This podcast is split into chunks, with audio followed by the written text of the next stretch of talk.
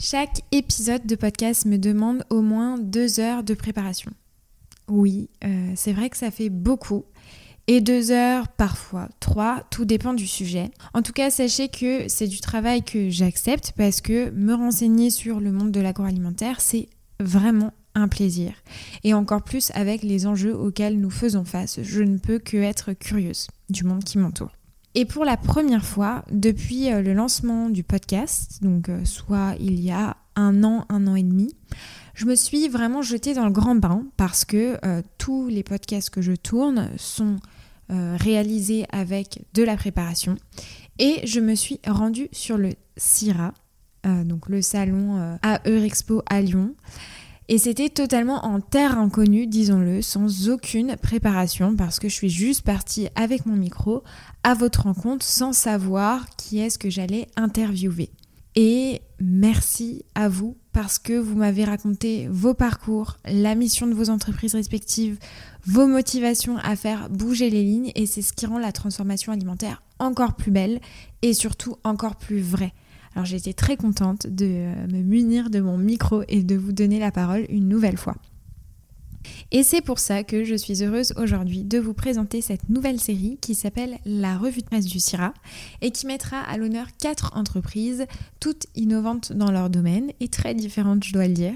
Lorina, Gram, Augusto Pizza et Sokodai. Alors je vous laisse tout de suite avec ces épisodes de très courte durée.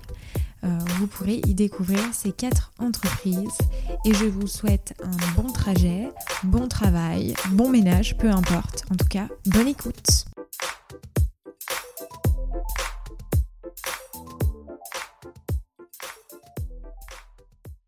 Bonjour Marion. Bonjour Salomé. Bah écoute, je suis ravie de te rencontrer parce que c'est vrai qu'on a pas mal échangé sur Instagram.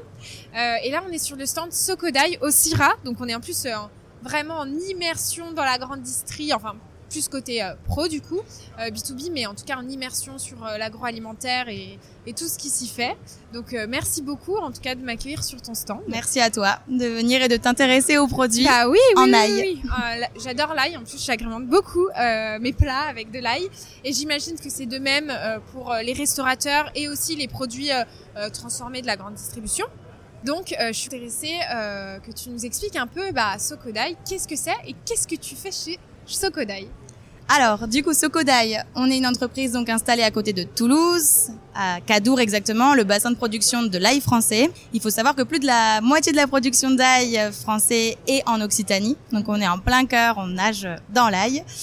Euh, Au-delà de le consommer au quotidien, je nage au quotidien dans l'ail. Donc Sokodai s'est créé en 89. C'est une entreprise familiale, donc euh, on est à la deuxième génération à la tête de l'entreprise. D'accord. Depuis deux ans, on a créé une exploitation agricole pour euh, maîtriser nos approvisionnements en ail français. Donc euh, les champs sont autour de la de l'entreprise. On a une personne qui est dédiée à l'itinéraire culturel, donc euh, tout le procédé agricole.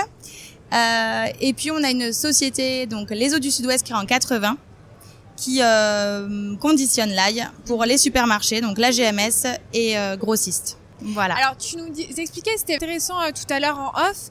Euh, il y a euh, forcément plusieurs types de produits et en fonction de, tes interlocuteurs aussi, de tes clients.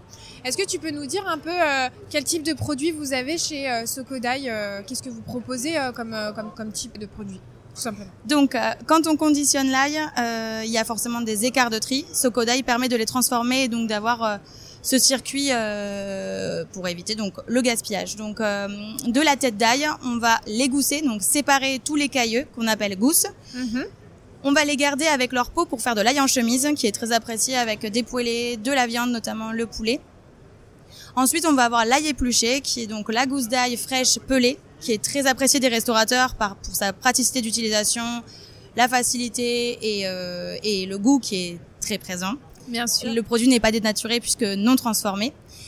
Ensuite, on va trancher cette gousse d'ail, euh, la déshydrater, donc la sécher en, en chips, ce qu'on appelle donc des flocons d'ail. Ensuite, on va la broyer pour avoir de la semoule, de la poudre et enfin des pulpes d'ail, très appréciées également en restauration, avec euh, nous une clientèle majoritaire en industrie agroalimentaire.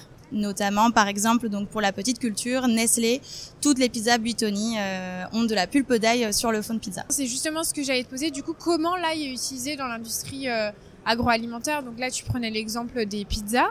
Est-ce que tu as d'autres euh, exemples que tu peux nous donner pour qu'on se rende compte un peu euh, avec nos yeux euh, plutôt consommateurs quand on va en magasin, bah, où est-ce qu'on peut retrouver ces sokodai Donc du coup, c'est énormément utilisé en plat cuisiné, donc tout ce qui est cuit, conserverie, sauce. c'est également utilisé en salaison. Mhm. Donc dans les saucissons, jambon, le saucisson à l'ail. Oui, tout à fait. l'ail, c'est un exhausteur de goût ça va rehausser le plat, ça va lui donner une saveur, euh, ressortir euh, tous les goûts et, et en plus au-delà de ça, c'est beaucoup de propriétés physico-chimiques qui sont très appréciées. C'est, ça fait partie des régimes alimentaires. Euh. il faut manger une gousse d'ail par jour pour euh, tenir la forme. Et il y a même, alors je saurais pas dire la personnalité, mais il me semble qu'il y en a qui m'en mangent le matin pour être en bonne santé. Alors c'est pas mon cas. Voilà, c'est assez particulier, mais bon, euh, chacun fait ce qu'il veut au petit déjeuner, mais bon, ça permet de rester en bonne santé. Marion, on n'a pas parlé du principal. Qu'est-ce que tu fais chez Sokodai Quelle est ta fonction? Donc je suis ingénieur commercial et responsable de la communication marketing euh, de Sokodai. Euh, je traite des clients sur euh, toute la France et également en export, puisque là, il est très apprécié dans les plats antillais. Donc, on livre jusqu'aux Antilles, également à la Réunion et euh, le nord de l'Europe. Et comment ça se passe alors le Syrah? Parce qu'on est, on est sur le Syrah, vous avez eu beaucoup de clients, l'affluence, comment ça s'est passé pour toi Alors tout d'abord, c'est une vitrine pour nos clients actuels, mais également une, un grand espace d'échange pour des prospects. Et donc depuis le début du CIRA, avec mes collègues qui sont présents ici sur le stand, on, échange, on présente les produits, nos innovations, des nouveaux emballages, on, partage notre savoir-faire. Euh, et puis euh, toutes ces connaissances sur Like que je t'apporte également aujourd'hui. Bah, bien sûr. Écoute Marion, merci beaucoup en tout cas pour, euh, pour cette petite interview. Euh, où est-ce qu'on peut retrouver Sokodai et éventuellement si les auditeurs ont des questions justement sur, euh, sur votre entreprise Alors dans les produits transformés, vous en aurez euh, un peu partout. Donc je citais tout à l'heure les pizzas Buitoni, mais c'est dans plein d'utilisations en industrie. Le cassoulet, tous les voilà, plein de plats cuisinés. Également en jardinage. Pour la mhm. petite anecdote, c'est également utilisé en, en jardinage puisque ça éloigne les pucerons, etc., au, au pied des arbres fruitiers. Euh, et ensuite, pour, la, pour les restaurateurs qui pourraient utiliser, qui seraient sensibles d'utiliser notre produit, on peut le retrouver euh, chez Métro, chez des réseaux grossistes, donc RHD comme Créneau, Transgourmet. Euh, on distribue tous nos produits, euh, voilà. D'accord. Maintenant bah, qu'ils connaissent Sokodai, ils le verront dans les rayons. Voilà, exactement. On regardera avec attention. Merci sur les beaucoup, étiquettes. en tout cas. Merci Marion. Merci à toi. Bon Syrah. Merci beaucoup d'avoir été avec moi jusqu'à la fin de cet épisode. J'espère qu'il t'aura plu. N'hésite pas à m'écrire sur Instagram au nom de Sans filtre ajouté ou LinkedIn au nom de Salomé Charicton. Je réponds à tous les messages et je suis toujours super contente d'interagir avec vous. À bientôt!